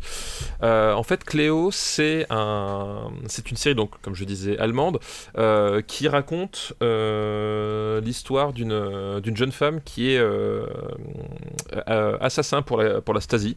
Donc la Stasi, ça vous place un petit peu l'époque. Hein, c'est euh, mm. c'est l'Allemagne. C'est le rideau euh, de fer. Voilà, c'est l'Allemagne du rideau de fer. Et en fait, l'astuce, c'est que euh, lors d'une mission qu'elle remplit parfaitement, elle se retrouve en procès, enfermée et bah, du coup trahie par, par sa hiérarchie sans qu'elle comprenne exactement pourquoi. et ça, ça a lieu, ça a lieu quelques mois avant quelques mois avant la chute du mur. Il se passe ce qui se passe, le chute de, de, de, le chute de, le, chute de Berlin, le mur de Berlin chute, l'Allemagne se réunifie et du coup les prisonniers politiques et dont Cléo euh, sont libérés. Le souci, c'est que ben, elle arrive dans une Allemagne qu'elle ne connaît plus, puisque ben voilà, euh, ça se passe à Berlin, donc euh, effectivement Berlin Est, et Berlin Ouest, ben ça fusionne assez vite vu que euh, le, vu, que les, mouvements de population se sont faits très vite à ce niveau-là. elle arrive dans une Allemagne qu'elle ne connaît plus et elle cherche à, à savoir ce qui s'est passé, à demander des comptes à une organisation politique et même sociétale qui n'existe plus non plus. Et donc tu vas tu vas voir ce, ce, cette, cette jeune fille qui va chercher des réponses et évidemment euh, vengeance. Euh, et en parallèle, qui va avoir un, détective d'Allemagne de, l'Ouest en fait qui enquête justement sur le meurtre qu'elle a, qu'elle a commis. Et tu vas voir cette espèce de quête de, vengeance voilà, dans, cette, dans cette Allemagne euh, du début des années 90 avec cette atmosphère très particulière, avec aussi l'émergence des, des, mouvements électro. La musique est composée essentiellement de musique électro de ces années-là. Et l'électro allemand des années 90, c'est quand même un truc qui est assez mortel. C'est des ambiances vraiment très particulières. Et euh, voilà. Et donc c'est un, on va explorer, euh, on va explorer tout ça avec à la fois un côté, un côté très fun parce que justement on est sur des sur des histoires de de meurtre avec un personnage un peu décalé qui va qui, qui, qui va retrouver d'autres assassins et les tuer au fur et à mesure l'actrice principale qui s'appelle Jella Hasse, qui est extraordinaire. Vraiment, allez, je, je, je, j'ai été bluffé par. Euh, je ne la connaissais absolument pas. Alors, je sais pas du tout si elle a une carrière en Allemagne ou pas. Mais, euh, mais en tout cas, elle est vraiment extraordinaire parce que justement, elle, elle, elle, est sur cette espèce de ligne où, où son personnage euh, est à la fois donc une, personnage de tueuse euh, un peu à la The Bride de, de, Kill Bill, mais qui en même temps a, voilà, qui est vraiment au bord de la folie. C'est-à-dire qu'effectivement, elle, elle, elle, elle, a des capacités sociales complètement désastreuses et tu, tu sens que une espèce de sociopathie qui, qui, qui, qui, est en, qui est en elle, un peu induite contre laquelle elle essaye de, enfin, elle essaie de vivre avec. Et vraiment, elle, enfin, elle joue ça de façon super bien. Elle est à la fois inquiétante, à la fois attachante. Euh, elle s'en sort vraiment hyper bien. Et puis c'est, voilà, comme dit, c'est des atmosphères, c'est des personnages, c'est des trucs en couleur. Il y, a certains épisodes euh, que je trouve vraiment hyper réussis. Euh, voilà, donc il y a, c'est une série, genre je sais plus, je crois qu'il y, a 10 épisodes hein, dans ma, dans mon, dans mon souvenir. 8 épisodes, voilà, 8 épisodes dans, mon, dans, mon, dans mon souvenir. Ils sont un peu inégaux, c'est-à-dire qu'il y a certains épisodes qui sont un peu en dessous, mais dedans il y a des, vrais bijoux, notamment l'épisode 6, euh, que je trouve vraiment, euh, vraiment extraordinaire. Et puis surtout, ce que j'aime bien aussi, euh, c'est que c'est la façon dont il explore tout le, tout le contexte sociopolitique de l'époque, c'est-à-dire la notion de la réconciliation en fait. puisque c'est ça, la chute du mur de Berlin, c'est une réconciliation d'un pays qui a été, qui était coupé, en, coupé en deux, et parfois des familles coupées en deux de façon complètement, complètement arbitraire. Et toute cette, cette idée de la réconciliation, en fait, comment est-ce qu'elle fonctionne, est-ce qu'elle est souhaitable, oui, non, sous quelles conditions. Enfin, voilà, il y a, tout ça, tout le, tout le côté effectivement, euh, l'idéologie qui s'écroule, mais aussi en même temps, euh, euh, qu'est-ce que ça fait d'être percuté par le capitalisme de façon aussi, aussi brutale. Enfin, et c'est c'est plutôt bien, bien intégré à toute cette histoire-là. Donc, si vous avez le, le temps, c'est 8 épisodes, c'est très cool. Ça suffit à lui-même, c'est-à-dire qu'il n'y a pas de. Enfin, s'il n'y a pas de saison 2, bah, c'est pas très grave. Voilà, la série se tient très bien en, elle-même, donc euh, je pense que c'est une, une reco qui, qui pourrait satisfaire pas mal de monde. Moi, je vais recommander du cinéma. Je prends le risque. Alors, je vais recommander le dernier Nicolas Bedos, Mascarade. Non, je déconne. L'espace de l'instant, j'ai ah, tu sais, j'ai senti une douleur dans ma poitrine. Non, non, non, mais en plus, euh, non, c'est naze. Mais euh, je, je sais pas si t'as eu vent de Amsterdam de David. Russell qui est horrible. Enfin, j'ai détesté vraiment. Ouais, je, je, sais que t'as détesté toute ton âme en tout cas, ça, ça je Ah, sais. c'était vraiment catastrophique. Je sors d'Armageddon Time. Euh... C'est pas le mon James Gray préféré, loin de là. Je trouve ça même un peu. euh, Pas, pas chiant, c'est bien fait, mais c'est assez décevant en fait. Je trouve ça. Je trouve que. Bah voilà, c'était pas, pas très bien quoi. Armageddon Time, donc euh, je suis pas très content. Et je recommande pas Black attention, ce n'est pas une suite d'Armageddon, il n'y a pas Bruce Willis dedans. Enfin voilà, faut, faut faire attention les gens, voilà, vous n'allez pas le voir le film par erreur. Je recommande pas Black Panther non plus. ah, dommage. Ni Ah, il sera sorti Bah oui. Ah bah oui, il est, mais il est sorti mercredi, euh, Black Panther déjà. C'est vrai? Ah bon? oui, il est sorti ce mercredi, oui, personne n'en parle, mais c'est bizarre, hein, mais Ah, je donc, pense qu'on va putain, voir. un- Attends, ouais. T'es en train de me dire qu'il va falloir que j'aille le voir quoi. Bah, c'est Pour, ton taf. pour le... quoi. euh, Ouais, pour le boulot, ouais, c'est ça. Mais sinon, on le classera avec Benji, hein, ne te sens pas obligé. Hein. Non, non, mais je, je, Déjà, je en veux pas vous laisser, je veux pas, je, je, je veux pas vous le laisser le mettre tout en haut euh, comme vous allez le faire. Non, je, vous êtes. Ah, vous Comme, êtes- on, va- comme on va le faire avec. Plancha. Avec Plancha, C'est de- ça. La suite, euh, qui, est, qui est pas très bien, mais il y a une blague bien. Mais bon, c'est pas grave. Euh, moi, le film que je vais recommander, c'est ma surprise, ma bonne surprise, et c'est un film qui est sorti fin octobre, mais il cartonne, je crois qu'il cartonne vraiment, donc il est encore dans pas mal de salles. C'est La Conspiration du Caire euh, de Tariq Saleh. Et c'est l'histoire d'un jeune fils de pêcheur qui intègre une université puis lui apprendre à devenir imam en fait, Euh, université au Caire. Et euh, évidemment, euh, il y a le il y a, y a des histoires il y a des histoires vraiment un peu louches qui se découlent. Il y a le grand imam qui meurt. Et puis ensuite il y a une lutte de pouvoir pour essayer de prendre la place du, du imam entre, entre les différentes euh, entre les élites de, de cette école et aussi évidemment les pouvoirs politiques. Et c'est ça qui est intéressant. C'est un film absolument passionnant. C'est un thriller c'est un thriller dans le monde dans le monde de la religion et, euh, et en plus Ah, c'est le, nom de la rose musulman en fait. exactement c'est un film qui est, que le Tariq Saleh a comparé au nom de la rose en fait Bon, bah ok, tu me l'as vendu, voilà.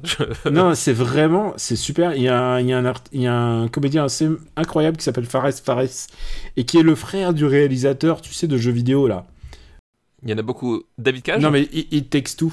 Ah oui, euh, oui. bah, c'est son frère en fait. D'accord, J'ai oui, je découvert ça. Ok. Et, et il joue un, il joue un flic en fait, et il est vraiment, il est incroyable. Vraiment, c'est un super film. Les comédiens sont, sont d'un niveau euh, comme t'en vois très très très très très rarement, vraiment à ce niveau-là. C'est euh, voilà, ça s'appelle Boys of From Heaven dans en VO, mais ça s'appelle Conspiration du Caire en France. Et c'est c'est un des films de l'année, je peux le dire. hein. C'est vraiment c'est euh, pour moi c'est un de mes films de l'année sans aucun problème. Voilà, Conspiration du Caire. Allez-y, faites-vous plaisir. C'est vraiment du bon polar. hein. C'est vraiment. Et alors ma question c'est est-ce que la scène post-générique est bien? T'es con, pourquoi- Pourquoi il y aurait de cette post générique Bah je sais pas, tous les bons films en ont, non? Est-ce que ta série, elle a. Eh, Mulholland, Mulholland Drive, il en a un ou pas? Euh, alors, attends, attends, et je réfléchis parce qu'en plus, non, il a pas de scène post-générique. Non, Par contre, ah bah on le descend de 10 oh, places. c'est ça, le descend voilà. de 10 places. Bon bah écoute, c'est tout, euh, c'est tout pour cet épisode qui était euh, déjà, euh, qui était déjà chargé rien qu'avec deux films en fait. C'est vraiment deux films qui ont fait le, le débat. Steph, où peut-on te retrouver? Et ben on peut me retrouver sur Twitter, @jkplugin_baby. euh, Pour l'instant? pour- eh, eh, Putain, tu m'as volé ma vanne. Ah, un truc de fou. Et ce qui est bien, c'est qu'elle n'était pas concertée. Mais oui, Ah non, arrobas jkplugin_baby pour l'instant. Euh, voilà, sur euh, bah, dans After Eight, dans euh, dans les autres podcasts du du RPU. voilà, en librairie, en librairie. Bah voilà, j'allais te Putain, dire. mon, qu'est-ce que- mon livre, mon livre vient de sortir. Enfin, vient de sortir. Il sort demain là. On est le, on, on enregistre le 9, donc il sort le 10. Euh, mon livre sur David euh, Fincher, euh, voilà, qui sort dans toutes les bonnes librairies et même les mauvaises, elles le vendent. C'est fou. Oui, mais c'est surtout dans les bonnes où il faut l'aller l'acheter. c'est ça. Et euh, bah, pour ma part, Daniel Andreev, euh, Camille Robotics sur Twitter et aussi sur Twitch. Et euh, voilà. Et, et puis j'écris sur les jeux vidéo dans Picsou Magazine. Ah, ça c'est beau. J'aime bien le dire. Ah J'ai- ouais. bah, comme- Ouais. bah, J'espère que ton fils il lit encore Picsou. Il- parce que c'est une vraie lecture sérieuse. hein, tu sais. Euh, alors je sais, mais bon, il est, tu sais, avec. euh, Non, mais maintenant il a une Switch, voilà. Voilà, c'est ça. Il est, il est, il est plus trop euh, la cible Picsou Magazine, donc. je l'aime. J'aime beaucoup moins ton fils d'un coup. Bah oui, je sais bien. je sais bien. Mais non, je l'embrasse, tu l'embrasseras de ma part. Bon, euh, bah voilà, c'est le grand retour de Super Ciné Battle. On est de retour maintenant que euh, tes vacances sont terminées et que et puis euh, on aura un programme chargé en décembre puisqu'on a au moins deux épisodes importants de After Eight puisqu'on a C'est ça. l'épi- on a l'épisode euh, de Bah, Il y, a- il y a le bilan et puis le, bah, et le, et le, le, le et gravage. gravures dans... dans, Voilà, et le gravage. gravage dans le marbre. Ouais, exactement, gravage dans le marbre de l'année, ouais, tout à fait. Et bah écoute, je te dis, euh, je te dis à bientôt, Steph, et Bah je oui. t'embrasse. À bientôt. Et je te fais plein de bisous et on vous embrasse très fort et on vous dit à très très très bientôt. Ciao. Merci à tous. Ciao, ciao. Euh, tes vacances sont terminées et que et puis euh, on aura un programme chargé en décembre puisqu'on a au moins deux épisodes importants de After Eight puisqu'on a l'épi on a l'épisode euh, de et les gravures dans et le gravage dans le marbre. Ouais. Et bah écoute, je te dis euh, je te dis à bientôt Steph et je t'embrasse et je te fais plein de bisous et on vous embrasse très fort et on vous dit à très très très bientôt. Ciao.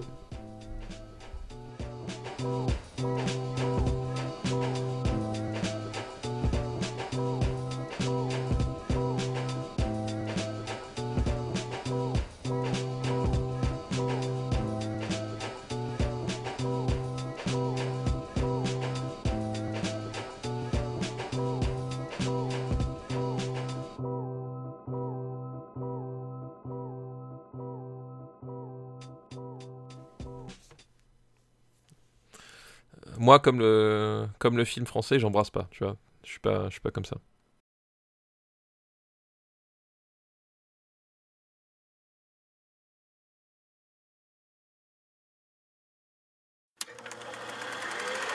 Une production RPU.